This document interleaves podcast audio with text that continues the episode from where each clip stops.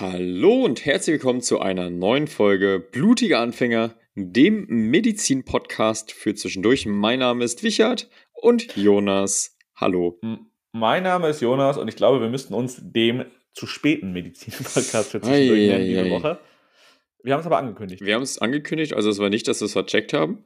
Ah, theoretisch hätten wir voraufnehmen können, eine Woche vorher, aber wir wollen für euch ja hochaktuell sein. Aktuell sein. Ja, im Moment sind wir sehr aktuell immer. Ne? Wir nehmen immer so ungefähr am Tag ja. der, der Veröffentlichung auf. Das, das, machen wir natürlich nur für euch und nicht, weil wir verplant sind oder es nicht schaffen, das zu organisieren früher.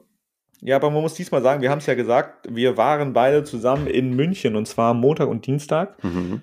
Und ich war Dienstag um 1 Uhr nachts wieder in Bochum. Dementsprechend war ja offiziell sogar schon Mittwoch. Und wir haben für euch was gemacht in München und für uns selber natürlich auch. Können, so viel können wir euch nicht verraten davon leider. Das kommt alles erst noch im Laufe des Jahres.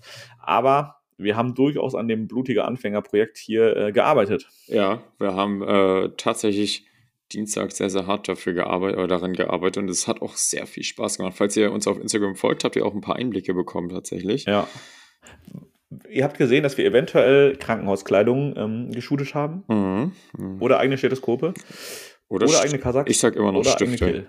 Oder Stifte? Ich bin für Stifte. Ja, irgendwas in diese Richtung. Auf jeden Fall läuft es über äh, blutige Anfänger. Richtig. Es hat was mit oh. Medizin zu tun. So, viel, so, so viel kann man sagen.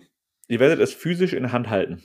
Das ist auch wieder ein großer Drop, aber so viel können wir auch sagen, ja. Haben wir, glaube ich, schon mal, oder nicht? Ich glaube nee, schon. Haben, ja, doch. Physisch, ihr, ihr, könnt in den Laden gehen, wahrscheinlich, in ganz Deutschland, egal wo ihr seid, in den Laden gehen und es kaufen und dann mitnehmen. Das ist verrückt. Da wird blutige Anfänger draufstehen. Ja, Leute, das ist richtig verrückt. Das ist verrückt. Ich glaube, viel mehr Hints können wir nicht droppen, außer dass ich im. Wir mussten um 6.45 Uhr aufstehen dafür. Mhm. Und ich bin dann um 18 Uhr aus München zurückgefahren und ich war, also man fährt so 5 Stunden 50 mit dem Zug aus Bochum äh, von, aus München nach Bochum, nonstop, das ist das Gute. Aber ich war so müde. Also die letzten zweieinhalb Stunden, die waren einfach hart, weil du willst auch nicht einschlafen, weil du willst halt Bochum dann nicht verpassen. Ja, ich wollte gerade fragen, warum hast du nicht einfach dann irgendwie drei Stunden genappt oder so? Kannst du nee, weil Bochum stellen. nicht der letzte Halt war. Ja, aber du kannst doch trotzdem Wecker stellen irgendwie.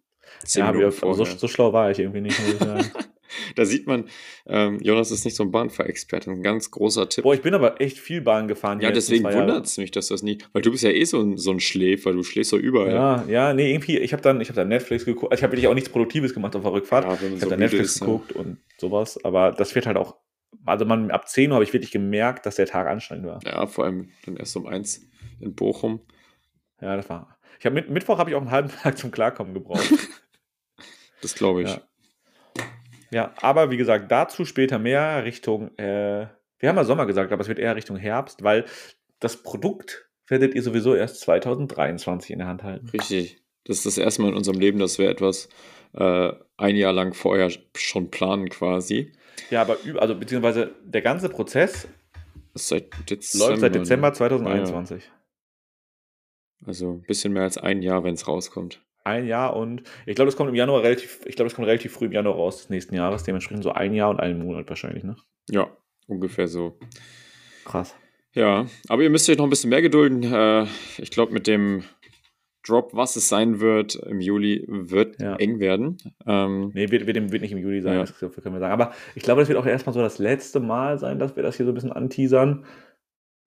Ja, wir wollen euch ja, ja nicht zu sehr Vorspannung nee. hier erschlagen. Also, wir, wir dürfen nicht alleine entscheiden, wie wir weitermachen, aber ich denke mal so Richtung November 2022. Ja. Ja, also ich glaube so September, November, irgendwie in dem Zeitraum.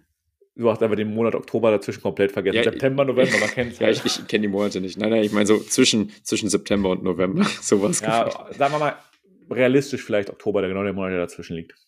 Ja, da, treffen wir uns in der Mitte, machen wir halt so. Treffen wir uns in der Mitte. So, und jetzt zum heutigen Thema. Wir reden nämlich jetzt nicht mehr darüber, sondern wir reden über das, was wir beide irgendwie doch hauptberuflich machen. Ich muss noch Wäsche aufhängen. ist das dein Hauptberuf? nee, was ist mir gerade eingefallen. Super, dafür ist der Podcast auch gut. Ähm, wir reden heute darüber, warum unser Gesundheitswesen schon ziemlich am Arsch ist. Und wir entschuldigen uns hier an dieser Stelle für die Kraftausdrücke, die Jonas wieder mal von sich gibt, aber ein anderes Wort passt leider nicht dazu. Ich glaube, aber den Titel müssen wir anders nennen, sonst wird er wieder gefleckt. ist das Podcast einfach gelöscht. Ja, nee, das wird die Folge schlechter angezeigt. Das wollen wir ja auch nicht. Nee, das ist ein wichtiges Thema. Ähm, kommen wir so ein bisschen drauf, weil, weil, im Endeffekt haben wir das ja immer mal wieder so angeteasert schon. Also, was heißt angeteasert? Wir hatten bestimmte Gäste, die erzählt haben, zum Beispiel Nicole, ähm, hört man die Folge gerne nochmal rein, wenn ihr dies nicht, die nicht gehört habt, ähm, über die realen Bedingungen einer jungen Assistenzärztin im Krankenhaus in Deutschland. Ungefiltert. Also es gibt eine positive und negativ, aber halt auch negative Seiten. Ähm, ich arbeite ja schon ein bisschen länger im Krankenhaus. Schon. Ja, du bist echt schon lange im Krankenhaus. Boah, lass mich mal kurz überlegen, wie lange ist es? Fast zehn Jahre, ich glaube so neun Jahre. Ja. ja. Neun, neun, acht oder neun Jahre. Ähm, Richard war sehr lange auch im Krankenhaus, ein ganzes Studium, ein ganzes PJ, also ein Jahr nonstop quasi auch. Ja, das äh, ist eigentlich, damit gleiche ich eigentlich deine ganzen Jahre aus, oder bei dir sind es nur die Wochenenden gewesen teilweise? Ja, nee, ich, ich, glaube, du wirst im Endeffekt, ich habe so zwei, anderthalb Jahre, glaube ich, so richtig gearbeitet. Ja, ich habe anderthalb Jahre richtig gearbeitet nach der Ausbildung. Ach so, hast du äh, Vollzeit? Ja. ja. okay, dann gleiche ich es ja, genau. nicht aus. Jetzt, aber trotzdem gleichst du das aus, weil du mehr auf Station unterwegs warst und im Endeffekt geht es halt mehr um den Stationsalltag. Aber wir haben auch oft schon, ange wir haben solche Sachen auch schon angesprochen, ne? Gesundheitswesen ist nicht nur Krankenhaus, sondern auch ähm, Praxis, Prävention des Gesundheitswesens und sowas. Und äh, irgendwie, wenn ich unserem Gesundheitswesen persönlich, so aus meinem persönlichen Sichtfeld mal eine Note geben dürfte, wäre es bin ich gespannt. Machen wir die Note am Ende, weil ich muss mir da echt Gedanken drüber machen. Jetzt gerade fällt mir auf. Ja, ich habe auch gerade drüber nachgedacht. So primär weil, würde man natürlich läuft, sagen. Es läuft nicht alles schlecht. Ja. Ne? Also jeder, der in Deutschland was hat, wird behandelt. Richtig. Das ist schon mal ein Punkt, den man. Wollte ich gerade sagen, ja. Also, äh, wenn, wenn, wir jetzt da so draufschauen, sagt man schnell halt alles ähm, blöd. Aber wenn man jetzt ins Ausland guckt oder so, ähm, da ist natürlich der Vergleich wieder anders. Aber ich meine, gut, das war jetzt aus Patientensicht, ne? Wenn wir jetzt gucken, wie die Bedingungen ja, also, sind. Aber man darf nicht, also im Endeffekt, worum geht, also es geht, ich glaube, man muss das Gesundheitssystem aus zwei verschiedenen Sichtweisen sehen. Einmal aus Arbeitnehmersicht, also aus völlig egal, ob ich jetzt Arzt bin oder ja. Krankenpfleger oder Rettungssanitäter oder was auch immer. Und ich glaube, dass die verschiedenen Berufsgruppen auch nochmal eine andere Sicht haben darauf übrigens. Ja, definitiv. Ist ja auch überall so ein bisschen anders und ja. ein anderer Vibe. Und aus Patientensicht halt. Und Richtig. klar, im Endeffekt geht es um die Patienten, aber wir wollen auch irgendwie nicht, dass der, der Krankenpfleger mit Anfang 30 selber zum Patient wird, wegen Arbeitsbedingungen. Mhm. Was aber leider äh, echt nicht selten ist. Nee, ähm, ich würde sagen, wir fangen so ein bisschen mal mit dem Thema so aus eigenen Sichtweisen an. Äh, ich meine, der Period ist jetzt, ich, wie lange her? Ich, wann war es fertig? November, ne? Nee, September. September. Ach ja, im 3 war im fast, November. Fast ein Jahr, ey. Ja, aber kannst du dich noch ungefähr dran erinnern? so ein paar ähm, Erinnerungsbilder ähm, sind noch da, ja. Kann äh, was ist denn so dein Eindruck gewesen? Ich meine, du hast ja auch den, den also klar haben wir mit Nicole über den ärztlichen Alltag geredet, aber den hast du ja auch irgendwo mitgemacht, weil du ja auch jeden Tag im Krankenhaus warst. Du jetzt, und du hast auch Dienste gemacht. Ich, ich habe viele Dienste gemacht, ja. Ja, was ist denn so einfach mal subjektiver Eindruck? Wie, wie, wie kaputt ist das Krankenhaus? Gut.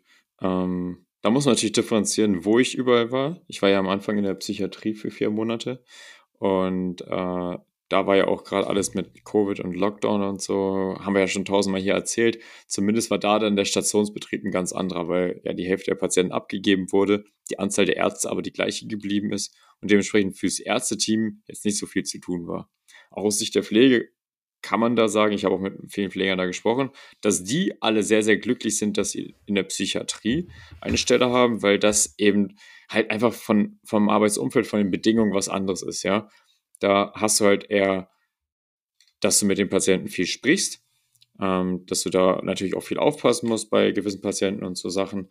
Aber in anderen Bereichen der Pflege ist ja auch häufig so, dass das wirklich eine sehr, sehr, äh, ich, ich will jetzt nicht irgendwie die psychiatrische Pflege schlechter machen oder so, aber ist halt eine andere Pflege, ja. Da ähm, geht es dann halt auch darum, Patienten zu versorgen, die sich nicht mehr selbst versorgen können, größtenteils, die ähm, ins Bett machen, ähm, und nicht mehr richtig führbar sind und so. Und es ist da halt auch ein ganz anderer körperlicher Teil. Es kann natürlich in der Psychiatrie auch vorkommen, dass Patienten manchmal nicht so leicht zu pflegen sind, aber wie gesagt, das war so das, was ich von der Pflege aus der Psychiatrie mitbekomme, oder was sie erzählt haben, dass sie da wirklich sehr glücklich sind, dass das halt dahingehend zumindest entspannt ist. Ähm, dann ging es ja für mich in die Innere. Ähm, die Innere ist ja dafür bekannt, dass zumindest einige Bereiche in der Inneren vom Patientenalter recht hoch sind. Ähm, Boah, Innere ist, glaube ich, ein schwieriges Feld. In, also, ja. was schwierig ist falsch. Inneres ist, glaube ich, ein krankes Feld. Ein sehr krankes Feld, ja. Äh, je älter die Patienten werden, desto kränker werden sie ja meistens und ähm, ja, die innere, meistens, also ich war in der Gastro und in der Cardio, könnt ihr euch vorstellen, das sind halt Gastro, teilweise halt auch jüngere Menschen mit CED oder so, ähm, aber wenn es dann irgendwie um ähm, Lebertumoren oder so, e äh, chronisch entzündliche Darmerkrankung, ja, also Morbus Crohn, äh, Colitis ulcerosa und sowas. Ähm, das sind natürlich teilweise auch jüngere Patienten, die das äh, haben können. Aber da waren auch viele Fälle von äh, kolorektalen Karzinomen und so weiter, Lebertumoren und sowas, ähm, die dann da erstmal primär versorgt werden mussten oder halt die nicht mehr operiert werden konnten und sowas. Äh, und da ist natürlich dann ein anderer Pflegeaufwand, ne? Vor allem in der Cardio hast du auch viele Patienten Herzinfarkt oder so, oder Herzpatienten, Herzinsuffiziente, besonders im hohen Lebensalter, die sich einfach nicht mehr selber versorgen können, was dann halt äh, den Arbeitsaufwand sehr, sehr hoch macht, weil man da sehr viel machen muss als aus, Sicht der Pflege, aber auch vom Ärzteteam äh, war es dann halt echt so, dass ja, die jungen Assistenzärzte in der Inneren morgens um teilweise sogar vor Dienst angekommen sind, um noch ein paar Briefe zu schreiben. Heißt so zwischen 6 und 37, ich glaube 37 ging der Dienst los äh, oder die Schicht. Und manchmal sind sie aber auch einfach früh gekommen, weil es einfach noch so viel zu tun gab vom Vortag.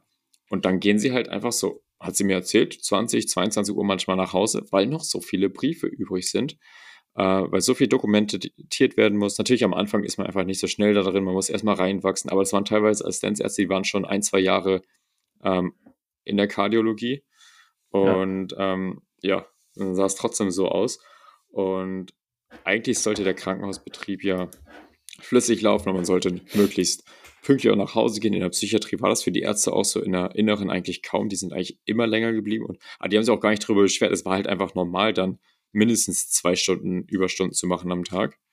Ähm, und tatsächlich sollte es ja auch so sein, dass der Krankenhausbetrieb ohne Studenten normal machbar sein kann. Und das sage ich euch, so wie es ist, das wäre auf den Stationen, wo ich war, nicht möglich gewesen. Wenn die Ärzte jetzt auch noch morgens durch alle Zimmer hätten gehen müssen, die ganzen Blutentnahmen machen müssten, die ganzen Aufnahmen machen müssten, die ganzen Zugänge legen müssten, Untersuchungen und so, ey, die, die würden das Krankenhaus nicht mehr verlassen. Und das ist ja eigentlich ein ganz klares Zeichen dafür, dass da irgendwie ja schon ein ganz schöner Mangel da ist, beziehungsweise irgendwas gefüllt werden muss. Weil ja. eigentlich, das sagen auch alle so die Koordinatoren vom PJ, ja, der Stationsbetrieb sollte ohne euch auch funktionieren und ihr sollt nicht irgendwie Lückenfüller sein oder halt nur so Standardaufgaben machen, sondern das PJ ist ja da, um was zu lernen. Natürlich soll man den Betrieb unterstützen, aber man, man soll ja auch lernen und mit eingebunden werden können. Und bei vielen ist es halt so, dass die dann wirklich nur diese ganzen Standardaufgaben machen dürfen und dann äh, mehrere Stunden am Tag immer nur Blut abnehmen und äh, ein paar Aufnahmen machen dürfen und sonst halt gar nichts mehr im PJ sehen, weil so viel Arbeit sonst liegen bleibt, wenn die es nicht machen. Und das ist ja wirklich ein, ein Riesenpunkt, der einfach zeigt, was da für ein großes Problem ist.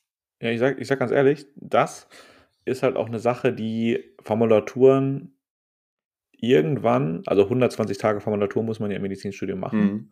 plus PJ, also ein Jahr plus 120 Tage.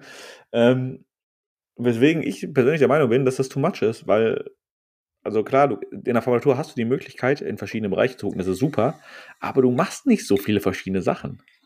Weil Formulanten nehmen überall Blut. Also ich, mir fällt wenige Bereiche im Krankenhaus, wo ein Formulant keine Blutannahme erstmal macht morgens. Ja. So. Ist ja auch alles cool, man muss das ja auch lernen, aber dann machst du es im ja. nochmal. Ja, richtig. Also, äh, wenn du ein Assistenzarzt bist und dann stehst du da und sagst, ich kann kein Blut abnehmen oder so, das ist scheiße. Also, es ist schon sinnvoll. Aber dann hättest du es geschafft, dich zwischen, also dann hättest du es ja geschafft, in, entweder bist du wirklich sehr untalentiert. ja. Oder du hast es geschafft, in und PJ einfach jede Blutannahme abzugeben. Ja. Das glaube ich aber nicht. Nee, das ist schwer. Also normalerweise kann man spätestens nach dem PJ Blut abnehmen und Zugänge legen. Ja. Und ich muss jetzt, ich muss dich einmal kurz unterbrechen, weil du hast gerade gesagt, dass ähm, natürlich diese Standardaufgaben und klar, also für jeden, der jetzt irgendwie vielleicht Medizin studieren möchte oder in einem anderen Beruf ist, wo er das nicht macht regulär oder vielleicht im ersten Semester ist, klingt Blutabnehmen erstmal wild, weil das eine praktische Tätigkeit am Patienten ist. Mhm. So, da hat man Bock drauf vielleicht am Anfang. Ja. Aber irgendwann glaube ich auch nicht mehr. Nee. Und ähm, wir hatten ein Gespräch in München, du erinnerst dich jetzt vielleicht auch daran, mit jemandem, der erstmal gar nichts mit Medizin zu tun hat. So. Ja. Und der hat kurioserweise einen Satz gesagt, den ich jetzt auch hier unterstützen werde und den du auch unterstützt. Und der hat gesagt, es fehlt ja eigentlich nur, also einfach nur so aus dem Gespräch raus, es fehlt ja eigentlich nur jemanden, der quasi zwischen Pflege und Ärzteschaft steht. Ja, der, total spannend, äh, die Aussage. Der quasi Aufgaben übernimmt, die die Pflege jetzt in Deutschland einfach nicht macht. Oder, also ich glaube, in manchen Intensivstationen äh, und Ambulanzen nehm, nimmt die Pflege auch selber Blut ab, aber da geht es ja nicht nur um Blutabnehmen, es geht auch um sowas wie Zugänge legen, Anamnese, Nähen zum Beispiel, auch solche Sachen. Also so kleinere Tätigkeiten, die auch delegierbar sind, Briefe schreiben, mhm. äh, um die Ärzteschaft zu entlasten, damit Ärzte vielleicht mehr Zeit wieder für dieses Wesentliche haben. Ja. So. Und äh, diese, dieser Satz kam und der wusste nichts von unserer Meinung dazu, glaube ich, vorher. Es war einfach nur so analysiert, einfach nur analytisch dargestellt. Ja, fand ich aber echt interessant an der Stelle, ne? dass das von ja, das Nicht-Mediziner so auch, von ne? außen kommt, dass die da, aber auch so, oder dass er da so eine äh, oder so einen Überblick oder so einen Einblick hatte. Ja, wirklich gar nicht Mediziner. Also, ähm, und ich meine, das gibt es ja mittlerweile. Es gibt ja, das, das, das seht ihr vielleicht in den sozialen Medien auch immer wieder, es gibt ja, ich weiß gar nicht, man sieht es zwar, aber ich weiß nicht, wie verbreitet der Beruf des Physician Assistant mittlerweile ist. Nur weil ich jetzt das ein paar Mal bei TikTok gesehen habe, heißt es das nicht, dass es verbreitet ist. Ja, das stimmt. Also ich habe keine Ahnung, wie viele Kliniken das wirklich annehmen, aber ich würde mir wünschen für meinen Berufsalltag, dass es ungefähr jede Klinik in Deutschland macht. Ja. Ja, was du da ansprichst, ein kleiner Funfact, das heißt die klassische Verfügbarkeitsheuristik, wenn man oft etwas im Internet sieht, denkt man, das ist natürlich auch weit verbreitet, aber vielleicht kriegt man es einfach nur oft ausgestrahlt. Genau, richtig. Das ist mir nämlich, während ich es gerade sagen wollte, auch aufgefallen, dass ich äh, hier in Bochum bei mir keine Klinik kenne, die welche einstellt. Ach, gar nicht, gar nicht mal einstellt, gar nichts? Also ich glaube, also persönlich kenne ich keinen Physician Assistant, ja. der in Bochum arbeitet. Nein. Spannend, okay. So, und äh, kann halt einfach sein, dass es an mir vorbeigelaufen ist und dass die, die Möglichkeit besteht. Ich bin jetzt auch, ihr wisst ja, dass ich dieses Semester nur 15 Mal überhaupt irgendwie in die Nähe eines Krankenhauses komme. das ist so eine äh, Frechheit. Äh, und dann sind solche Sachen wie Derma und Kinder dabei, wo vielleicht nicht als erstes jemand eingestellt wird. Ja. Ähm, aber ja, ich, das wär, wenn wir einmal darüber reden können, wie man das Gesundheitssystem verbessern würde, ich würde, Holland ist zum Beispiel ein Land, ich meine, Holland und die USA haben diesen Zwischen, diesen Zwischenberuf, beide. Und ich würde mir wünschen, dass es in Deutschland kommt und dass man Geld in die Hand nimmt, um diese Berufsgruppe zu bezahlen und aufzubauen. So. Ja. Das wäre toll.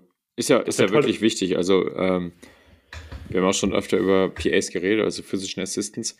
Haben wir wirklich öfter gemacht. Ähm, weil es halt auch irgendwie so ein bisschen neu ist und jetzt so ein bisschen trendy, weil viele Leute, die halt auch gern Arzt werden wollen oder Medizin studieren wollen und aber nicht die Chancen haben, reinzukommen. Manche, manche sagen dann aber auch, sie wollten auf jeden Fall von vornherein PA werden. Manche sagen das auch, genau. Für, für viele, die es machen, ist es, glaube ich, einfach so die Alternative zum Medizinstudium.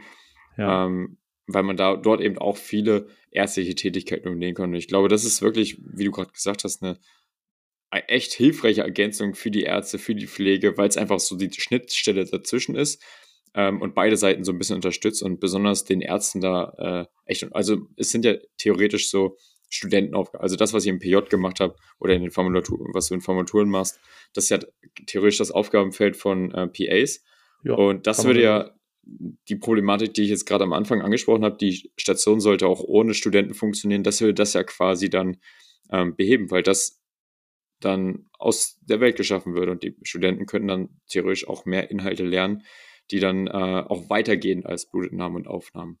Ja, ja, genau. Also, wie gesagt, das ist, glaube ich, so der erste Punkt, den wir jetzt hier, wenn wir jetzt einen offenen Brief ähm, an Herrn Lauterbach schreiben müssten, was am Gesundheitssystem unserer Meinung nach falsch laufen würde, ja, aus ähm, öffentlich-medialer Sicht gesehen, von zwei Medizinern. Von zwei Experten äh, hier. Ja, nee, ich habe ich hab versucht, das äh, möglichst gut zu formulieren. Äh, dann wäre das ein Punkt, den ich reinschreiben würde, ja, und du ja, du ja auch, wie man jetzt hört. Ähm, es gibt nämlich noch einen anderen Vorteil. So, weil es gibt ja auch, man kann sich in der Pflege ja auch weiterbilden und man kann solche Sachen auch übernehmen zum Teil, ja. Aber die, die Leute fallen dann ja wieder aus diesen normalen, also ich sage jetzt Standardpflegeaufgaben weg. Ja. So. Und wenn du so eine, eine, Berufsgruppe einstellst, wo ganz klar ist, die nehmen eigentlich irgendwie von jedem so ein bisschen Arbeit ab, äh, primär, glaube ich, von den Ärzten, also not gonna lie, ähm, dann wäre das sicherlich ein Fortschritt für mich später in der Klinik, für dich, wenn du irgendwann in die Klinik gehen solltest und vor allen Dingen für die Patienten, weil dann irgendwie jeder mehr Zeit für das hat, was er doch eigentlich mal machen soll. Und der Internist zum Beispiel nicht 50% seiner Zeit damit verbringt, Briefe zu schreiben und den Patienten am Tag fünf Minuten sieht. Ja. So. Da bin ich 100% bei dir. Äh, ich habe dich aber unterbrochen. Ich weiß nicht, was du gerade sagen wolltest. Ähm, Wir waren irgendwie noch im ähm, praktischen Jahr. Achso, das PJ-Thema. Ja, genau. Also, das ist so mein Eindruck jetzt vom Ärzteteam in der Inneren. Also, äh, ist auch bekannt, dass es wirklich not so nice ist, besonders in den ersten Jahren und man da einiges an Überstunden ansammelt und äh, auch ein paar graue Haare wahrscheinlich dazu bekommt. Ähm, und da wird halt gesagt, ja klar, härtet ab, muss sein, da musste jeder durch. Aber, weißt du, warum muss da jeder durch? Das sind halt so das Floskeln. So, es wird halt so unter den Tisch gekehrt, aber das Problem ist ja trotzdem noch da. Nur weil man sagt, ja, es muss so sein, ja, warum soll es normal sein, seine. Aber was sein, bringt mir das, frage ich mich. Also warum muss ich denn abgehärtet werden? Was, ist das, was ist das für ein, für ein Leben? Was ist das für ein Beruf? Und so stellt man sich den Beruf ja dann auch nicht vor, dass man dann jeden Tag irgendwie vier Überstunden macht, die nicht bezahlt werden und da äh, auch gar kein äh, Leiste oder Leben mehr hat. Also das ist ja gar kein eine Work-Life-Balance mehr da, wenn man wirklich jeden Tag bis 20 Uhr in der Klinik ist und am nächsten Morgen um 7 Uhr wieder anfangen muss. Das kannst du dir vorstellen. Nee, gar, ich, ich glaube, das kommt aber so ein bisschen auch von den, ne, ne also jeder Oberarzt hat das halt selber durchgemacht. Als ja, alte Schule, früher war es normal. Ja, aber alte Schule ist, also Krankenhaus ist da viel zu konservativ, weil alt, also wem bringt denn alte Schule was? Ja. Das bringt im Endeffekt, bringt das der Klinik was, weil sie vielleicht Geld spart, weil sie, entweder kriegt sie nicht so viele Assistenzärzte oder sie will nicht so viele Assistenzärzte haben, ne? Gibt ja zwei Möglichkeiten, ja. So, dann sparst du ein bisschen Kosten. Ein Arzt ist auch nicht ganz so günstig. Aber trotzdem, also wem bringt das was? Das bringt also der Arzt wird unglücklich sein, wechselt vielleicht sein Fach, wechselt die Klinik, mhm. ähm, wird krank selber. Also da ja, habe hab ich ja nichts von. Also, also, cool. Soll ich dann durch die Welt laufen und sagen, geil, ich habe sechs Jahre harte Assistenz, Arztzeit, alte Schule durchgemacht? Klopft mir da jemand auf die Schulter? Nee. Verliere ich vielleicht die Lust an Medizin? Ja. Also. Mhm. Ja, das ist, vor allem wenn man langfristig denkt, ne? wenn du jetzt irgendwie da in deinen 20ern, Anfang 30ern nur Hardcore hustlest und kein Leben hast, langfristig ist es halt einfach nicht gesund. Und wenn dann die äh, Krankheitstage hoch sind, wenn dann im Alter irgendwie früher kardiovaskuläre Ereignisse oder so vorkommen, dann ist das halt so die Retourkutsche, die halt auch kostet. Und ich meine, für eine Klinik ist es ja auch sinnvoll, gut dazustehen, zufriedene Patienten zu haben, eine gute Versorgung zu gewährleisten. Ja. Und dadurch kann man sich ja auch zusätzliche Einnahmen, ich meine, in der Klinik ist ein Business, das ist ja keine Frage, aber ähm, vielleicht ist es da sinnvoller, tatsächlich zu investieren, zu sagen, okay, langfristig schaffen wir uns so einen besseren Ruf, schaffen so bessere Behandlungsmethoden, besseren Service und haben so mehr und glücklichere Patienten, als wenn man es halt echt einfach so. Weil ich habe das Gefühl, es wird, werden die Augen von einem großen Problem verschlossen. Ähm, Personalmangel in der Pflege bei den Ärzten, keine PAs einstellen und sowas und einfach versucht durchzuwinken, ohne Hinzug. Also es wird halt weggeguckt und gesagt, ja, passt schon. Äh, aber das ist halt einfach nur so eine kurzfristige Lösung. Wie gesagt, also es wird einfach nur unter das Bett gekehrt, aber der Abfall stinkt trotzdem. Und das Patientenbett. Ja. Ähm, ja, aber guck mal, ich, ich, ich mache auch keinen Hehl daraus zu sagen, dass ich mir nicht vorstellen kann, länger als meine Assistenzarztzeit im Krankenhaus zu bleiben. Also ich will nicht länger als sechs Jahre im Krankenhaus arbeiten. Und ich will Chirurgie machen. Das sind eigentlich so zwei, zwei Sätze. Beißt sich. Die beißen sich, aber trotzdem ist der Chirurgietraum, irgendwas zehn Stunden krass zu operieren, nicht groß genug, um zu sagen, dass ich mein Leben im Krankenhaus arbeiten möchte. Ja, weil das ist halt ein ganz großer Punkt. Der Beruf ist ein Beruf, aber der Beruf ist nicht das Leben und viele vergessen das halt im wieder, Alltag. Äh, jetzt sagst du was Böses. Man kann ja wieder sagen, Ärzte, ja, Ärzte arbeiten nicht einfach nur, jeder Arzt hat eine Berufung, Leben zu retten. So. Aber wenn die, na, wenn die Berufung ist, sein eigenes Leben zu opfern oder zu gefährden, und sein übriges, also wenn jetzt, wenn man jetzt sagt, okay, jeder Arzt hat, hat diesen Weg freiwillig gewählt und nur weil es sein Beruf ist, sollte es auch seine Berufung sein, heißt für mich dann, okay, die Situation muss so hingenommen werden und jeder Arzt sollte damit klarkommen, kein Leben zu haben. Ja, und das ist, glaube ich, 1900, naja, weiß ich, so, so alt ist es gar nicht, aber ich glaube, die Gesellschaft wechselt. Also ich glaube, gerade so Gen Z, TikTok und Co. haben da mal was Positives und da hat einfach keiner Bock darauf, das zu machen. nee, aber wirklich ehrlich, also die Menschen sind nicht, also sind nicht anders ehrgeizig, aber diese Work-Life-Balance, habe ich das Gefühl, ist in der nächsten Generation einfach höher gestellt als in unserer Elterngeneration. Ja. Also früher war es sicherlich auch sehr hart. Also ich, ich hab, war, war auch letztens beim Arzt und habe mit ihm gequatscht und er hat auch gemeint, so war, war halt Glück, wenn seine, seine Frau oder Freundin damals ihm irgendwie in der Mittagspause ein Brot mitgebracht hat, dass er dann irgendwie zwischen Tür und Angel essen konnte und dann ging es halt wieder in OP sozusagen. Ähm, aber nur weil es, ja, wie wir schon gesagt haben, ne, es gibt die Möglichkeit, nur weil es früher halt auch so war und wir wissen, wie ungesund es ist und dass es auch Lösungen gibt, heißt ja nicht, dass man es weiter so machen muss. Ja, vor allen Dingen der Argument, also das Argument, weil es früher, weil es schon immer so war oder weil es früher so war, äh, boah, weiß ich nicht, finde ich halt nicht geil. Also, finde ich auch nicht, also wer sagt denn sowas? Hey, voll geil, wir haben fr früher haben wir die Menschen auch äh, operiert und wussten noch nicht, was alles schief gehen kann. Ja. Da hatten wir noch keine Herz-Lungen-Maschine, aber war halt so.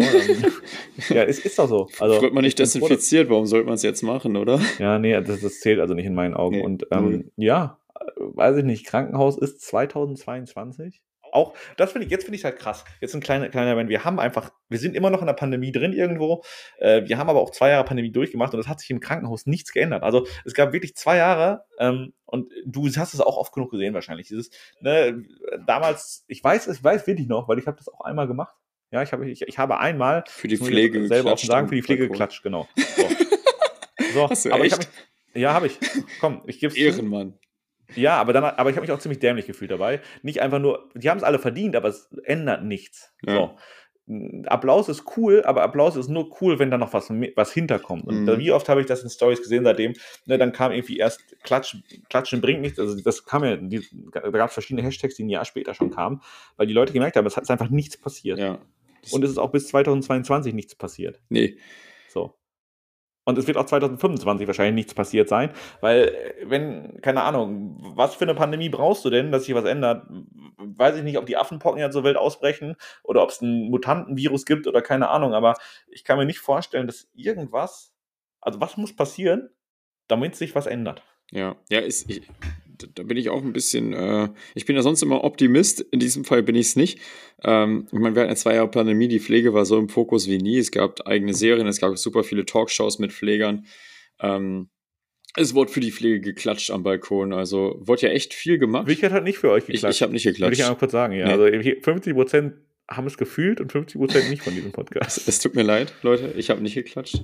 Während du auch selber in der Klinik warst übrigens. Ja, ich habe da jedem Pfleger die Hand gegeben und mich bedankt. In der Pandemie sollte man niemandem die Hand geben. Wahrscheinlich. Alles falsch gemacht. Wahrscheinlich dich besteht Chore, wird deswegen noch, weil ich es ja. gemacht habe. Okay, ähm, zurück zum Ernst. Ja, genau. Also es war ja so viel in den Medien und ich glaube nicht, dass es jemals wieder so viel sein wird. Ähm, nee. So viel haben gekündigt, so viel Aufsehen, so viele Fernsehserien, Zeitungsberichte es ändert sich halt einfach gar nichts. Und also wenn es jetzt nicht passiert, weiß ich auch nicht, wann es mal passieren soll. Nee, also ich kann, das, das, klingt vielleicht ein bisschen zynisch, was wir hier sagen, ne? aber äh, ich habe jetzt von niemandem gehört, dass er sagt mittlerweile, ja, bei uns wurden zehn neue äh, Mitarbeiter eingestellt und es gibt keinen Pflegemangel mehr und wir arbeiten jetzt mittlerweile mit genug. Nein, also ich hör, lese weiterhin, ich bin hier alleine mit einem Pflegeschüler oder mit einem FSJler auf einer Seite und muss hier mich um 20 Patienten kümmern an einem Sonntag ähm, die aber alle schwerst pflegebedürftig sind. Ja, ich meine, es ist ärztlich, ist sowieso nur ein diensthabender Arzt da. Ja. ja, was ist denn dann, wenn da ein Notfall passiert? Also wer, das ist nicht das ist nicht im Sinne des Patienten. Ja, nee, du sagst ja echt was Wichtiges. Die beste Versorgung des Patienten ist einfach in den meisten Kliniken nicht mehr gewährleistet. Ey, ich sage euch eine Sache, ganz ehrlich. Wenn ihr mich nach einem Gesundheitstipp fragt, dann gebe ich euch als allerersten den Tipp, nicht ins Krankenhaus zu kommen. Safe. Obwohl ich selber nächstes Jahr ins Börd gehe und dann auch Arzt sein werde. Spätestens da dürft ihr nicht in Bochum ins Krankenhaus. Ja, zu mir, zu mir sowieso nicht. Aber ich weiß, also wir wissen ja, wir wissen ja beide, wie es ist. Mhm. Also ist ja nicht so, dass ich irgendwie jetzt die Augen davor verschließen würde, sondern ich würde alles dafür tun, nicht ins Krankenhaus zu kommen. Bedeutet ihr auch. Ja, das sollte man generell versuchen, aber. Ja, ja, klar, aber. Wir, wir kennen alle den Spruch, wenn man erstmal im Krankenhaus ist, wird man nur noch kranker und. Äh ja, der, der, kommt doch irgendwo her, da steckt halt auch Wahrheit, nicht immer. Also es gilt auch genug gute Spitzenmedizin in Deutschland, ja. Also ich finde, wir sind medizinisch, wir, das darf, muss beide sein, medizinisch sind wir schon relativ weit. Wir können viele Sachen operieren, wir können viele Sachen heilen heutzutage. Ähm, jeder in Deutschland wird behandelt, habe ich ja gerade schon mal gesagt. Das ist halt auch wichtig. Ja. Aber nicht unbedingt gut. ja. Ja, also man muss halt beide Seiten sehen. Das soll jetzt nicht nur negative. Äh, ich würde lieber in ich würde immer lieber in Deutschland in einem Krankenhaus landen als in vielen anderen Ländern. Das sage ich euch auch. Ja, 100 Prozent. Aber idealerweise landet, landet man halt auch hier nicht im Krankenhaus. auch da 100 Prozent. Aber ja. das ist auch keine Kritik an irgendwie einzelne Mitarbeiter aus der Pflege oder aus dem Ärzteteam, dass die nee, schlechte Arbeit das machen. Das ist ne? Kritik an der Politik. Richtig, weil ähm, man kann jetzt, wir sind ja Mediziner aus, aus also Medizinstudenten, Arzt, äh, als Arzt. Boah, danke, dass du boah, das wäre jetzt ein richtiger Korb, den du mir noch gegeben hast. Ne? Zitat Wichert, wir sind ja Mediziner. Aha, ich muss kurz korrigieren. Medizinstudenten. Ja, weißt du wieso? Weil Mediziner, für mich ist alles im Medizinbereich. Für mich ist die Pflege, Physiotherapie, OTAs, für mich ist das alles Mediziner. Aber ich meine jetzt boah. spezifisch wir aus ärztlicher Sicht. Aus, aus, ja, aus Du musst ärztlich jetzt aber auch wieder, du musst ärztlich Spee. wieder korrigieren. In Klammern in Spee. Ähm, Okay. Aus der Sicht, es ist möglich, Überstunden zu machen, nicht zu schlafen, zu arbeiten und die Patienten zu versorgen. aber die Qualität der Versorgung, ganz egal, ob man ein guter Arzt ist oder nicht, gehen wir mal davon aus, man ist ein richtig, richtig guter Arzt, es ist einfach nicht möglich, ähm, dann durchgängig Bestleistung abzuliefern, sich zu konzentrieren, fehlerfrei zu arbeiten. Und das ist ja in der Medizin was ganz, ganz gefährlich ist. Wenn man da Fehler macht, können Menschen sterben. Und wenn man da zu viele Überstunden macht, es passieren einfach Fehler. Oder wenn man zu ja. gestresst ist, zu viele Aufgaben. Ja, nicht, nicht nur zu viele so. Überstunden. Ja. Es gibt ja auch dieses wunderbare System in Deutschland, dass Ärzte 24-Stunden-Dienste machen. Also nicht in jeder Klinik scheinbar, aber in vielen ist es, glaube ich, mhm. sehr verbreitet. Und wenn, und dieser Dienst muss ja abgedeckt werden. So, und wenn jetzt zum Beispiel in der Pandemie mehrere in Quarantäne, äh, Quarantäne sind der Ärzteschaft, mehrere Ärzte oder krank werden oder im Urlaub sind, weil Sommerurlaub ist und Urlaubszeit äh, ist, ähm, äh, weil Sommermonate sind und Urlaubszeit ist, dann kann es schon mal sein, dass dann ein Arzt nicht drei oder vier 24-Stunden-Dienste macht im Monat, sondern was hörst du, was, ich, was hat Nicola uns siebenmal, sechs oder siebenmal erzählt? Ja. Beziehungsweise zwölf, zwölf, zwölf Stunden Dienste waren dabei. Und wenn ich jetzt, wenn ich überlege, dass ich fünf, sechs 24-Stunden-Dienste machen würde im Monat, also 24 Stunden bin ich im Krankenhaus und muss auch nach Stunde 23 noch perfekt diagnostizieren und operieren oder was auch immer, ja, weiß ich nicht. Ja. Ob ich nach, nach einem Monat mit 21 Tagen, wo ich schon sechs Dienste gemacht habe und jetzt haben wir drei Uhr nachts und äh, da kommt ein Patient und du stehst im OP, meinetwegen machst du nur Assistenz, weiß ich nicht, ob das geil ist. Safe. Das, äh, da, da sind Fehler oder Komplikationen einfach schon vorprogrammiert, würde ich sagen. Ja, und das gar nicht, und da ist ja keine böse Absicht hinter und niemand, also ich, ich würde behaupten, dass keiner, der Arzt wird, bewusst Fehler in Kauf nimmt. Ah, das, sollte man lieber nicht Arzt sein. Ja, deswegen. habe ich, hab ich jetzt gerade gehört. Ähm, ja, nee, das ist, also, ich finde halt auch, auch hier, solche Sachen, das kann ich, kenne ich ja selber noch. Ähm, die gibt es oft genug. In der Pflege gibt es, also in der Medizin gibt es die jetzt nicht so häufig, glaube ich, in der Ärzteschaft, aber gerade so in der Pflege, aber auch im Labor, da kenne ich das ja her. Äh, das sind sowas wie kurze Wechsel. Das heißt, du bist abends bis 22 Uhr im, im Krankenhaus und am nächsten Morgen musst du um 6 Uhr wieder auf Station oh, sein. Ja. Mhm. So. Äh, jedes Mal, wenn ich sowas schreibe, kriege ich Nachrichten, dass das arbeitszeitrechtlich gar nicht erlaubt. Man braucht mindestens elf Stunden Ruhezeit oder so. Ich dachte, es wären zehn. Ich habe es nicht nachgeguckt, um ehrlich zu sein. Aber auch das ist ja nicht geil. Also auch wenn es selbst elf Stunden wären, was sind denn elf Stunden? Du schläfst davon idealerweise so, weiß nicht, auf acht wirst du wahrscheinlich kommen, aber sechs oder so und dann bist du wieder zehn Stunden im Krankenhaus. Ja, ey, und das wird so oft nicht eingehalten. Also ich kenne so viele, die dann bis 22 Uhr arbeiten müssen und dann am nächsten dann Morgen. Machst du, genau, du machst noch Überstunden und dann darfst Richtig. du halt rein rechtlich eigentlich am neuen Morgen nicht dabei sein, ne? Ja, und dann äh, um 6 Uhr muss man wieder antreten da auf der Matte. Also kenne ich echt viele Stories und das ist halt auch nicht so schön. Ja, und ich meine, wenn es jetzt einmal im Monat wäre, ja, kann man sagen, ja, okay, ist, aber es ist ja nicht, das kommt ja regelmäßiger vor. Also dieser kurze Wechsel ist nicht nur einmal, hast du dann irgendwie viermal im Monat sowas oder fünfmal. Mhm. Ja, und dann gar nicht auch böse gemeint vom Dienstplan, Planer, Dienstplan, Planer, sondern es also geht manchmal einfach scheinbar nicht anders. Oder es ist scheiße geplant, das geht ja auch.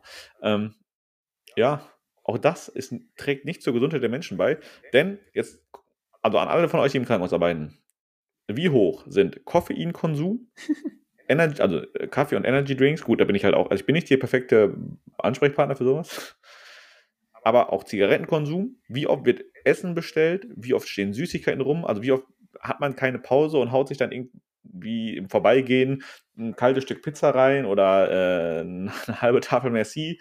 Äh, also das ist ja alles ich habe das Gefühl, dass diese ganzen ungesunde Lifestyle im Krankenhaus verbreitet ist. So, das wollte ich sagen. Ja, definitiv. Das ist ja also Standard eigentlich, dass auf jedem Stationszimmer irgendwie Gebäck da ist oder Kuchen oder Merci von den Patienten. Das ist super, also das ist ein persönliches Empfinden, aber ich habe es auch Gefühl, äh, dass super viele Leute in der Pflege auch oder im Krankenhaus allgemein auch rauchen. Ähm, auch, aber auch in, nicht nur in der Pflege, auch die Ärzte. Ja, das, also, das deswegen heißt erweitert, also im, im, Krankenhaus allgemein. Und jetzt, also da muss man gar nicht sagen, irgendwie, hey, die Ärzte ähm, sind ja studierte Mediziner, die müssen das wissen. Ey, jeder, der äh, völlig, Mediziner machen wir einmal generell, Not, Sanitäter, Pflege, Physios. Jeder hat medizinisch so viel Wissen, dass er wissen sollte, dass Rauchen beschissen ist. Yes. So. Und genauso das gleiche gilt für Ernährung und das gleiche gilt auch für Schlaf und für, ja, aber das Problem ist ja, das sind ja generell menschliche Probleme. Das sind generell menschliche Probleme, ja. Ja. So, Richard, weißt du, was DRGs sind? Ja, weil wir jetzt vorhin darüber gesprochen haben. Tatsächlich vorher hätte ich es nicht sagen können. Ähm, deswegen. Hast du nicht aufgepasst in Gesundheitsökonomie? ganz ehrlich, ich weiß gar nichts mehr aus Gesundheitsökonomie, was da besprochen wurde und was da Thema war. War das M2 relevant? Wahrscheinlich gar nicht. Ne? Anscheinend nicht. Weil nee, sonst also, hätte ich es ja nochmal wiederholt zumindest. Ich habe letztes Semester die Klausur Gesundheitsökonomie geschrieben. Scheinbar auch bestanden. Ich glaube irgendwie auch eine 1. Natürlich eine 1, was sonst? Ja, aber es waren auch sehr viele Altfragen. Und ähm, ich habe jetzt auch, also ich habe in diesem Fall, also aus diesem Fach habe ich nicht so viel mitgenommen, aber DRGs ähm, denn das ist vielleicht so ein bisschen eins der Grundübel, die im Krankenhaus unterwegs sind. Äh, heißt Diagnosis Related Groups. Ähm, eine diagnosebezogene Fallgruppierung, die Patientenfälle mit ähnlichen Kosten zusammenfasst. Mhm. So. Ähm, Im Jahr 2022 stehen insgesamt 1292 DRGs für stationäre Krankenhausleistungen zur Verfügung. Ähm, so, wird unterteilt in Hauptdiagnose, Nebendiagnose, Operationen und Prozeduren. Ähm, wenn man das mal kurz zusammenfasst, ist das eine Fallpauschale für den Fall. Also da kommt ein Patient, ja, der hat immer Nebendiagnosen, aber es geht primär um die Hauptdiagnose. So kommt jemand, der kriegt zum Beispiel, der hat eine Oberschenkel-Halsfraktur.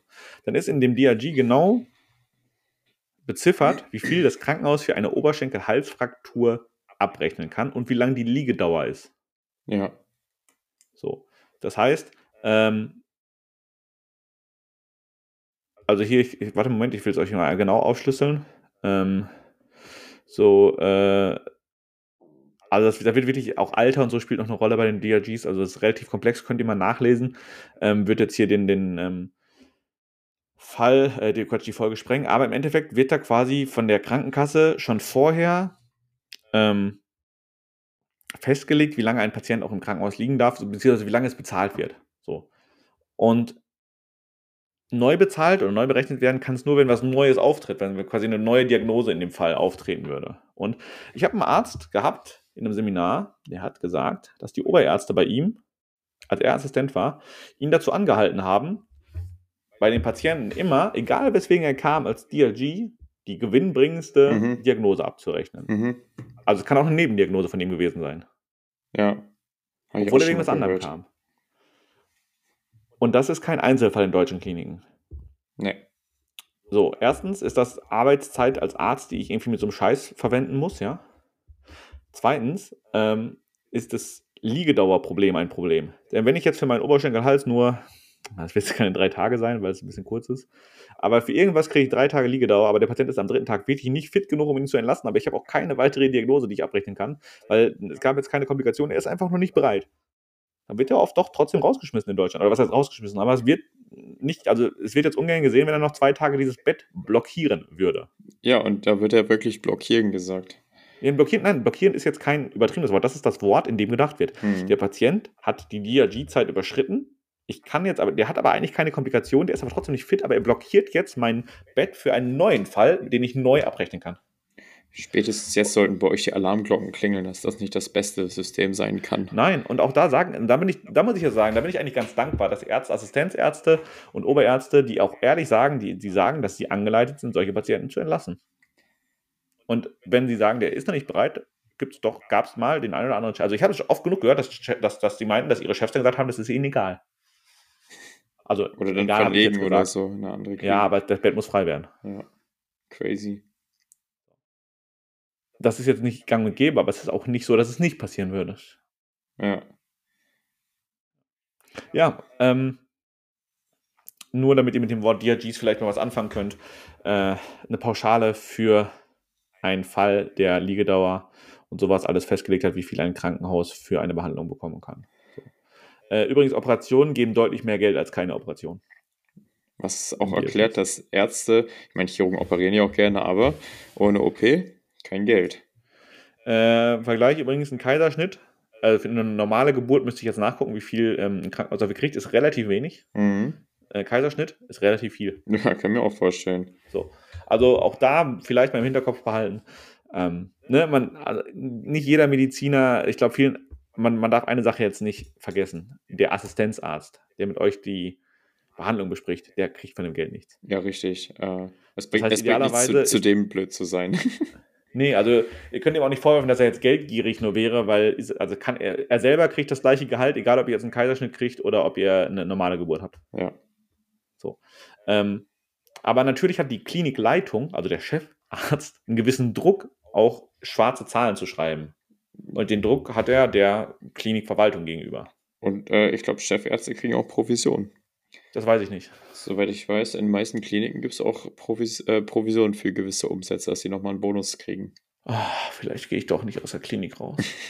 ja, ich meine, wenn du Chefarzt bist, du verdienst gutes Geld. Ja, also als Chefarzt verdienst du auf jeden Fall gutes Geld in Deutschland. Ich denke, das ist kein Geheimnis. Ja. So. Ähm, auch als Oberarzt zumindest schon. Ne? Also, wobei der Sprung Oberarzt zum Chefarzt noch relativ groß ist. Ja, das, da ist schon nochmal ein bisschen was extra. Also wenn ja, ihr Geld also, machen wollt, werdet einfach Chefarzt. Es gibt natürlich nicht so viele Chefärzte in Kliniken, weil ähm, ne, also Relation Oberarzt zu Chefarzt ist jetzt äh, nicht 1 zu 2, äh, nicht 2 zu 1. Nee. Ähm, ja, Sicherheit. Was läuft noch falsch in, in, im deutschen Gesundheitswesen? Hm. Wir haben eigentlich schon recht viel jetzt besprochen. Wir haben den, den äh, Mitarbeitermangel besprochen, wir haben das Abrechnungssystem besprochen. Ähm, eine große Folge von dem Mitarbeitermangel, also äh, besonders in der Pflege und im Ärzteteam aber auch, aber in der Pflege noch mehr, ist, dass dann quasi günstige Arbeitskräfte aus dem Ausland genommen werden, um ah, Geld zu sparen. Ja. Was auch wieder. Jetzt kommt, jetzt kommt der Rassist aus mich halt schon es, wieder raus. Es, ne? heute stehe ich nicht gut da, habe ich das Gefühl. Ähm, ich, vielleicht lasse ich die auch extra schlecht da. das hat jetzt aber auch nichts mit den äh, Mitarbeitern aus dem Ausland zu tun. Da ist halt einfach A, eine Sprachbarriere und häufig auch B, eine ähm, Ausbildungskarriere, weil eine Ausbildung in Tunesien in der Pflege einfach andere Maßstäbe hat als eine Ausbildung zur Pflegefachkraft in Deutschland zum Beispiel. Und wenn die Mitarbeiter kommen und kein Wort Deutsch können und nach ähm, Standards arbeiten, die sie kennengelernt haben oder einfach gar nicht kennen, dann könnt ihr euch auch vorstellen, dass das nicht allzu gut funktionieren kann und auch äh, viele Ärzte, die nicht wirklich gut Deutsch sprechen können, beschweren sich auch häufig Patienten, dass, ich meine, stell dir vor, eure Oma kommt in die Klinik und ist sowieso sehr schwerhörig und hat dann halt einfach einen behandelnden Arzt, der es A, eilig hat, heißt nicht viel Zeit hat zum Erklären und B, nicht so gut Deutsch sprechen kann. Das soll jetzt nicht rassistisch sein, aber das ist natürlich für die Oma super schwierig, richtig zu verstehen, was jetzt gemacht wird, welche Medikamente sie nehmen muss, wann sie sie nehmen muss, was hier passiert und so. Und das ist auch für die Patientenversorgung wirklich nicht gut äh, und in meinen Augen auch keine dauerhafte Lösung so. Äh, auch das Problem zu lösen, nur um wieder Geld zu sparen. Nee, das ist auf jeden Fall keine dauerhafte Lösung. Wird aber, wenn ich jetzt mal mit meiner Glaskugel. Deine Weisheit ja, mit meiner Weisheit in die Zukunft gucken soll, würde ich prognostizieren, dass wenn ich in der Klinik bin als Arzt, dass der Anteil an ausländischem Personal höher ist als jetzt. Ja. Weil sowohl Ärzte als auch Pflegemangel wird nicht geringer. Wenn ich jetzt den Ärztemangel bekämpfe, indem ich mehr, indem ich Medi ah, übrigens eine Sache, die müsste ich auch nochmal angehen. Wenn ich den Ärztemangel bekämpfen will, indem ich die Zulassungsvoraussetzungen fürs Studium ändere, und zum Beispiel sagt, jeder in Deutschland kann jetzt Medizin studieren. Jeder. Egal, was für ein ich habe. Ja? Würde, ich, würde sich genau nichts ändern. Dann würde ich vielleicht eine Million Bewerbungen haben, aber die Plätze sind ja trotzdem genauso viele, wie sie jetzt sind. So. Ja. Im Zweifel würden weniger Leute es wahrscheinlich schaffen, das Studium. Das heißt, dadurch hätte ich sogar noch weniger Ärzte. Weil, naja, nur jemand wird Arzt, der das Studium geschafft hat. Mir bringt niemand, also das klingt jetzt hart, aber dem Gesundheitssystem bringt niemand was, der sieben Jahre Vorklinik macht. Nee, das bringt nichts. Das sind, ich meine, und da könnt ihr jetzt mit ja. mir Hate-Nachrichten schreiben oder nicht. Ähm, ich schreibe dir Medizin, gleich eine. Boah, jetzt, ich sage jetzt einen Satz, es wird jetzt hart sein. Jetzt musst du. Nicht nur, dass ich hier schlecht dastehe. Nein, ey, Medizin verdient eine Zulassungsgrenze, die ungefähr so ist, wie sie jetzt ist. Das ist, wow, jetzt möchte ich aber ganz schön. Leute, hatet Jonas heute mal. Und das sage ich, obwohl ich selber gewartet habe auf dem Studienplatz. Ja. Aber es ist so. Also, ich finde, du musst. Irgendwie muss man Kriterien schaffen. Nein, ich finde, äh, also, vielleicht, es gibt, sicherlich gibt es viele Ärzte, Ärztinnen äh, oder Leute, die eben nicht Arzt oder Ärztin werden, die viel empathischer sind als die Leute, die es werden. Aber es gibt auch sehr viele empathische 1,0 Studenten, so ist es nicht. Also, das ist irgendwie, das, weil gesagt wird, ja, ähm, jeder, der ein 1,0er Abi hat, ist nicht empathisch, das kann ich euch, das ist Schwachsinn. Jonas hat ein 1-0er Physikum, ist trotzdem empathisch. Ich, ja, genau. Also ich, ich habe auch kein 1-0er Abi gemacht übrigens. Ja. Deswegen. Also ich habe kein 1-0 Abi und bin nicht empathisch. ich bringe beides nicht. ähm, nee, aber es geht einfach darum, du hast ja das ganze Studium schon hinter dir. Ich habe jetzt auch schon zwei Drittel hinter mir. Ich weiß, wie hoch Lernaufwand sein kann. Ich weiß auch, wie Prüfungen sind. Und ich weiß auch, ich, ich kriege auch mit, also ich glaube, wir, beid, wir beide können ganz gut lernen oder wir, wir tun uns nicht so schwer mit Lernen, aber ich kriege auch mit, wie manche Leute strugglen, was Lernen angeht. Ja, klar. Und da geht es halt gar nicht darum, ob die jetzt ein guter Arzt werden oder nicht. Es geht einfach darum, dass dieses Studium, also du musst ja dieses Studium durchziehen, damit du überhaupt Arzt werden kannst. Wenn du es nicht machst, dann fehlt ein Arzt am Ende. Ja, richtig, weil es einfach jedes Jahr begrenzte Plätze sind. Genau. So.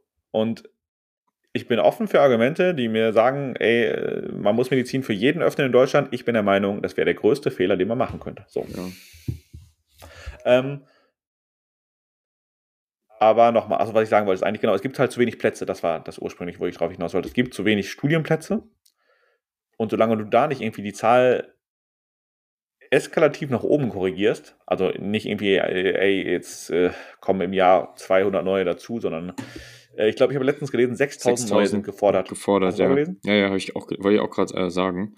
6000 gefordert, weil jetzt in den nächsten Jahren super viele, super, super viele Fachärzte niedergelassene Ärzte, Ärzte in Kliniken einfach in Rente gehen werden. Ja. Wo einfach niemand da ist, der die Position be, äh, wo nachfolgen kann oder wo Assistenzärzte dann einfach fehlen. Und genau. das ist wirklich, ich glaube, deswegen in den nächsten Jahren, äh, ich denke, es wird eher noch schlimmer als besser werden. Ja, genau. Das war eigentlich das, worauf ich hinaus wollte. Deswegen ich gesagt habe, wenn ich Arzt bin, werden noch mehr ja. ausländische Ärzte oder ähm, äh, Pflegepersonal in Deutschland arbeiten, das ist ja prinzipiell nicht schlecht. Es ist nur in dem Moment, es ist ab einem bestimmten Punkt schlecht, wenn nämlich niemand versteht, was die Person von einem will. So. Richtig. Einfach, also äh, ich, ich, aus meiner Krankenhauserfahrung kann ich sagen, es gibt schon Sprachbarrieren manchmal. Ja, oh, also das ist kein Geheimnis. Das, jeder, der nee, in meiner Klinik war, kann es bestätigen. Und jetzt jeder, der irgendwie sagt, ey, das ist jetzt eine rassistische Meinung, äh, äh das ich habe super viele ausländische Freunde. Ich glaube, ich werde sehr weit weg von. Es geht mir nur darum, dass ich, wenn ich schon Probleme habe zu wissen, was, also wenn ich im Krankenhaus Probleme habe, die Anweisung des Arztes an mich zu verstehen, obwohl ich Mediziner bin und ob, ne, mhm. was ist das, der Patient hat, versteht den gar nicht. Ja, richtig. Das, deswegen habe ich das Beispiel mit der Oma gebracht, weil genau. das kann man sich echt sehr, sehr gut vorstellen, wie die dann da sitzt und auch völlig Panik schiebt, ne, wenn die jetzt irgendwas hat und sie weiß nicht, ob es was Schlimmes ist und versteht aber auch kein kein Wort so richtig. Also das äh, ist ja auch eine Horrorvorstellung.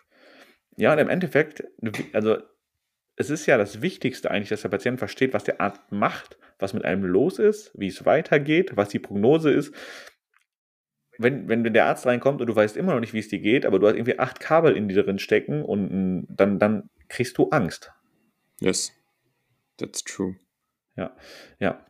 Und deswegen, man könnte es hochkorrigieren, in dem diese 6000 Plätze extra entstehen würden. Das wäre auch was, was ich auf diese Liste schreiben würde, äh, auf die Forderung an die Politik. Mhm. Glaube ich, dass es realistisch ist, dass 6000 Plätze im Medizinstudium mhm. entstehen. Bei 10.000 Plätzen, die wir jedes Semester sowieso nur haben. Das ist einfach 60 Prozent mehr, ne? Wo sollen die herkommen? Also, ich habe letztens irgendwo gelesen, dass jemand sich dafür gefeiert hat, dass es irgendwo so, irgendwo gab es irgendwie 100 neue Plätze. Oder 60, nee, 60, ich glaube 60 neue Plätze habe ich als äh, Win gelesen. Ja, ich meine, wenn es vorher nur 50 Plätze gab und jetzt gibt es 60 neue, das ist ja schon ich was. Ich weiß nicht, wie es vorher gab, aber also ich will diese Zahl 6000 einfach mal in ja, Relation setzen. 6000 ist halt wirklich eine Hausnummer. Wir können euch auch kurz erklären, warum Medizinstudienplätze so begrenzt sind. Erstens ist der Platz für den Staat sehr teuer, aber das ist noch niemals das Hauptproblem. Äh, das Hauptproblem ist, dass halt die Ausbildung in der Klinik ja stattfindet. Also nach der Vorklinik werden wir ja in Kliniken, Richard ist schon ausgebildet worden in der Klinik, ich werde noch ausgebildet und dafür braucht, braucht diese Klinik, das Krankenhaus ja Kapazitäten. Ja. Und wenn ihr euch jetzt, wie viele Unis gibt es in Deutschland, die Medizin anbieten? Ich habe keine Ahnung. 40? Boah, ich 50? weiß auch nicht. Rechnen wir mal mit 60, das ist einfacher. So, 60 Unis, 6000 neue Plätze. Das heißt, jede Uni müsste 100 neue Plätze schaffen. Ist richtig gerechnet? Ja. Ähm, dann brauchst du auch plötzlich mehr Ärzte, die diese 100 neuen Studenten ausbilden würden, bei der Prognose, dass es weniger Ärzte gibt. Ja. Also ich glaube, das ist ein Teufelskreis und irgendwie ähm, weiß ich selber auch nicht, wie man da rauskommt. Ja, äh, ich, wie gesagt, ich bin ja sonst immer ein super Optimist und denke immer nur, dass es positiv wird. Aber ich, ich sehe hier nicht wirklich viele positive Aspekte. Aber vielleicht ist da auch irgendwas, was wir noch nicht kennen oder wir nicht sehen oder aktuell nicht wissen. Das kann auch sein. Also es kann auch sein, dass wir diese Folge aufnehmen und die nächste Woche total irrelevant ist, weil sich Morgen- irgendwas krasses geändert Morgen hat. gibt es auf einmal 20.000 neue Plätze und äh, Pfleger kriegen doppeltes Gehalt oder so. Ey, ich würde mich super freuen, wenn das passieren würde. Ja, würden wir, würden wir uns Dann freuen, würde ich- dann- trotz dieser Folge würde- hier. Dann würde ich direkt eine Folge machen, wie dankbar ich dafür bin, dass unsere jetzige Folge einfach, ähm, Wenn, wenn Karl Lauterbach unsere Folge einfach hört und deswegen Sachen ändert. ja, Karl, bitte, mach was. Ähm, Antwort auf Instagram, Karl. Los, wir wollen einen Podcast mit dir machen. ja, wir werden die gleiche Folge nochmal mit Karl machen. Ähm, äh, lass uns doch mal kurz aus dem Krankenhaus rausgehen. Da können wir jetzt ein bisschen kürzer halten, vielleicht den Teil, weil das haben wir öfter schon besprochen. Es gibt ja auch noch das Problem, dass wir ähm, Therapie vor Prävention haben in Deutschland. Mhm. Ah ja, das war auch noch ein ganz großes Problem, ja. Ja. Also das, das sprechen wir gefühlt so in jeder vierten, fünften Folge mal an, also spezifisch dann. Aber grundsätzlich ist es ja so, dass Menschen in Deutschland gefühlt erst zum Arzt gehen, wenn sie krank sind und nicht zum Arzt gehen, weil sie nicht krank werden wollen. Ja. Geht mal in euch. Überlegt mal, ob ihr jemals zum Arzt gegangen seid, obwohl ihr kerngesund wart. Also gerade nee, unsere Community ist ja jünger, also Anfang 20, Mitte 20, Ende 18, 19. Ende 18. Ja, ich weiß nicht, Ende 10 kann man nicht sagen, das klingt komisch. In den Anfang, Äh, Anfang, Anfang 30. Anfang 20, also. Ja. Da gehst du eigentlich nicht zum Arzt, wenn du nichts hast. Nee. Ich glaube, Hautkrebs-Screening, ja, wir haben ja, ihr habt, ihr habt ja die Sonnenbrandfolge gehört. äh, übrigens, ratet mal, wer nach der Folge noch mal einen kleinen Sonnenbrand hatte. Jo Jonas sollte vielleicht mal zum Screening gehen. Ich, ich mache einen Termin übrigens. Ja. Ja, kann, vielleicht können wir danach wieder darüber reden, wie mein Hautkrebs-Screening war. ähm, ich glaube, so Hautkrebs-Screening ist das Einzige, was man Anfang mit 18, glaube ich, schon machen kann in der Krankenkasse. Und dann diesen normalen Gesundheitscheck-up, der geht je nach Kasse los. Ich glaube, da gibt es keine Einheitsregelung. Ich glaube, ab 35 gehen so ein paar Sachen los. Ja, aber 35 auch schon gar nicht mehr so jung, ne? Ja, ja. So. Also, aber im Endeffekt wäre es doch, wie, wie cool wäre das? Und da sind wir wieder beim Kapazitätsproblem. Wie cool wäre das, wenn jetzt jeder einmal im Jahr zum Arzt gehen könnte? Dann kriegt er eine Blutentnahme, da wird dann, werden die wichtigen Marker gecheckt, wie ein paar Organwerte. Ja, man muss jetzt nicht jedes Organ durchchecken, aber so die wichtigen, ähm, vielleicht Fettstoffwechsel, Glucose, dann wird ein BMI bestimmt oder Bauchumfang gemessen äh, und dann wird ein Belastungstest gemacht und dann kann der Arzt dir sagen, ey, ganz ehrlich, wenn es so weitergeht, dann Dann Abfahrt. du in 20 Jahren ein Problem. Ja, ja das wäre echt cool. Ich war, ich war ja vor, Anfang, im Januar war ich beim Arzt, freiwillig, obwohl ich gesund war. Einfach weil ich genau Da das war- machen wollte. Da warst du als Arzt beim Arzt. Ja, war, war toll. Haben wir, haben wir uns gefreut alle. Und? Was hast du gemacht? Hast, hast du dich durchchecken lassen? Ja, Blutentnahme habe ich machen lassen. Äh, musstest du es selber zahlen? ja, musste ich alles selber zahlen, also konnte nichts. Wenn man vegan ist, kann man es noch sagen, dass irgendwie, was ist das? Ein, ich glaube einmalig, aber auch nur, oder, oder einmal im Jahr irgendwie sowas. Ja, aber, dann da, aber ja auch nur. B12 äh, Ja, ja. gemessen wird. Äh, und vielleicht noch ein, zwei andere Sachen, weiß ich gerade gar nicht aus dem Kopf. Aber sonst, Eisen wird Eisen, Ferritin wahrscheinlich sowas. ja, sonst halt äh, ist schwer eine Indikation bei einem jungen, gesunden Menschen zu finden halt. Das ist ja ein Problem. Also das, aber jetzt, jetzt wird halt wieder, das Problem kommt ja nicht vom Arzt, sondern das Problem kommt von der Krankenkasse, weil der Arzt möchte natürlich, und das, also Leute, jetzt bitte rennt nicht in die Arztpraxen, weil der Arzt Wirtschaft muss ja auch wirtschaftlich denken, ist ja selbstständig Ja, und kann jetzt nicht tausend Sachen bei euch machen, wo er keinen Cent für kriegt. richtig. Also deswegen auch bei dir krass, das ist, also ich, ich wusste schon vorher, dass es halt eine Selbstzahler-Sache ist, aber das kann sich auch nicht jeder leisten. Ja. Ist nicht so günstig, sondern wenn ich, also wenn ich alle, wenn ich alle relevanten Werte bestimme, dann kommt da, kommt da ein bisschen was zusammen. Ja, also ich hatte jetzt eigentlich alle Organe so grob mit drin, war bei knapp 150 Euro, glaube ich. Oh, das geht ja so. Ich hätte mit mehr gerechnet. Ja, aber ich meine, wenn du jetzt Student bist oder so und irgendwie, dann ist das schon ein Batzen. Ja, ja, vor allen Dingen, im Endeffekt ist das ja nur, also idealerweise sagt der Arzt dir, ey, es ist alles gesund, äh, wir sehen uns in einem Jahr und dann zahlst du 150 Euro dafür. Aber Gesundheit ist das Wichtigste. Das darf man wieder nicht vergessen. Ja, that's true. Da kann man das Geld auch mal in die. Es ist eine Investition. Ja, aber äh, also auch ich ziemlich sicher wird das nicht ähm, wird, wird das nicht äh, standardmäßig in Deutschland werden. Also ich kann mir nicht vorstellen, dass jetzt, auch aus unserer Community, ich glaube, die sehr gesundheitsbewusst werden jetzt trotzdem nicht irgendwie 30% zum Arzt rennen und ähm, Gesundheitschecker machen. Ja, äh, Und ich kann es ihnen auch, also ich kann es auch nicht verübeln. nee, klar, das kann man von keinem erwarten. Ähm, wir wünschen uns ja, oder wir fänden es ja nur toll, wenn es halt wirklich so Bedingungen gäbe, wo man dann das alles nicht selber zahlen muss, sondern dass zumindest alle paar Jahre mal so ein Checkup auch gratis ist für uns. Ja. Ja, auf jeden Fall. Ähm, und vielleicht entwickelt sich das System dahin, aber das ist halt wieder dieses. Eigentlich ist es doch cleverer, das vorher zu zahlen, als später die hohen Kosten für Behandlungen zu bezahlen. Ja, ja, das denke ich mir halt auch immer, weil die Behandlungskosten sind eigentlich das, was halt richtig ballert. Ja. Und seien wir mal ehrlich, ihr erinnert euch vielleicht an diese Folge, die wir zum Fettleibigkeit in Deutschland gemacht haben, Adipositas, vor zwei, drei, vier, fünf Wochen, ich weiß es nicht mehr. Ähm, 65 Prozent der deutschen Männer über 18 sind übergewichtig. Ja. So. Wir rollen jetzt nicht nochmal auf, was das alles für Folgen hat, aber ähm, 65 Prozent, das ist mehr als jeder Zweite. Wenn man vielleicht Glaubst du, dass wenn, wenn du so mit 18 zum Arzt gehen würdest oder mit 20 oder mit, mit irgendwie so 22 und dann sagt dein Arzt dir wirklich so knallhart, was das für Folgen haben kann und wie es weitergehen würde und macht so eine Prognose für 20 Jahre, glaubst du, das wird anders aussehen? Meinst du, dass man sich dann anders verhält? Ja, also glaubst du, dann wären es vielleicht nur 45 Prozent statt 65? Schwierig. Ich denke nicht, weil die meisten Menschen wissen ja, wenn sie übergewichtig sind, dass sie sind und die meisten Menschen wissen auch, dass Rauchen schlecht ist. Ja. Ähm, ich glaube, es würde sich halt einfach echt nicht viel ändern. Also, vielleicht ist es deswegen auch nicht gratis, haben wir jetzt festgestellt. Richtige Dystopie, die du wie hier aufmalen. Ja. So. Unsere Gedankengänge werden jetzt mitverfolgt hier live. Ja. Ja, nee, aber ich finde, das ist halt wichtig, weil genau das ist ja so ein Thema, wo wir, wo, wo es schon irgendwie um Gedanken geht. Ähm, ich glaube, man hört raus, dass wir beide nicht ganz so zufrieden sind. Trotzdem, oder gerade deswegen, können wir aber auch selber was dafür tun, dass es besser wird. Also, ähm, kann ja jeder machen. Also ich habe jetzt, äh, ich glaube, dieser Podcast wird jetzt keine politische Einflussnahme nehmen. Ähm, dennoch ist es wichtig, sowas zu sagen. Ja wichtig mal gesagt. Zumindest ihr wisst jetzt, wie wir darüber denken. Vielleicht haben wir für euch auch ein, zwei neue Aspekte mit reingebracht. Vielleicht haben wir auch ja. ein, zwei Aspekte übersehen. Also ihr könnt uns wie immer auch wir schreiben. Haben ein, zwei Aspekte übersehen. Äh, wenn wir irgendwas nicht gesehen haben oder es noch zusätzliche Punkte gibt, wie immer gerne äh, auf Instagram schreiben, die Folge teilen, damit wir wissen, wie eure Meinung dazu ist und was ihr so für Ideen habt, was man besser machen könnte. Ja, genau. Schreibt uns das gerne.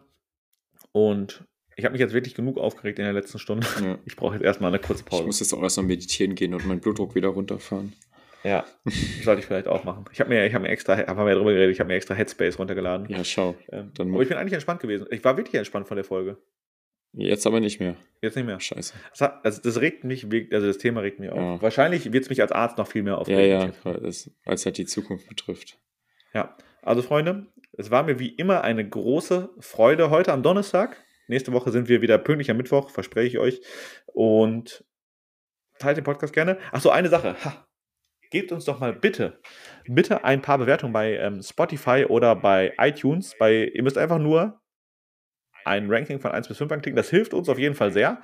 Idealerweise 5, wenn ihr uns geil findet. Ihr dürft aber auch einfach nur einen Stern vergeben, wenn ihr denkt, wir sind der letzte ähm, Podcast äh, und ihr hört uns nur ähm, um, um zur Hate, Bespaßung.